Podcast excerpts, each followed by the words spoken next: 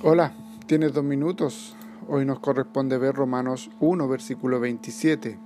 Y de igual modo también los hombres, dejando el uso natural de la mujer, se encendieron en su lascivia unos con otros, cometiendo hechos vergonzosos hombres con hombres y recibiendo en sí mismo la retribución debida a su extravío.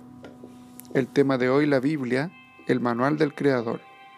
Hay miles y miles de versículos en la Biblia, pero las palabras contenidas en Gálatas 6-7 nos hacen reflexionar de una manera más profunda. No se engañen ustedes, nadie puede burlarse de Dios, lo que se siembra se cosecha. En verdad, cualquier hombre que siembra en el campo sabe muy bien lo que va a cosechar, pero vamos a pensar en un ejemplo directo. El cuerpo humano es una máquina perfecta, pero toda máquina necesita ser usada correctamente. Cuando compramos un refrigerador o un celular, simplemente no lo conectamos a la energía sin leer el manual del fabricante porque podemos arruinar el producto sin usarlo. El funcionamiento correcto está directamente ligado a las instrucciones que vienen en este manual. La Biblia debe ser nuestro manual. Nosotros somos la máquina, pero Dios es el creador.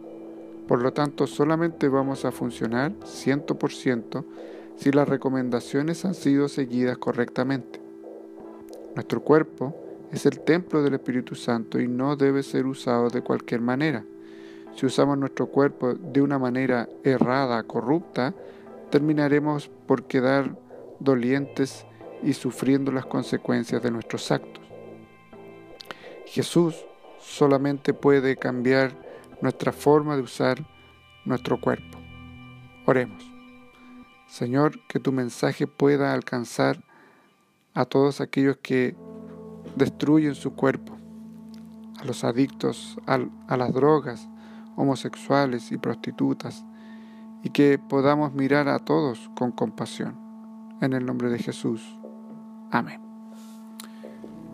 Que el Señor te bendiga y gracias por tu tiempo.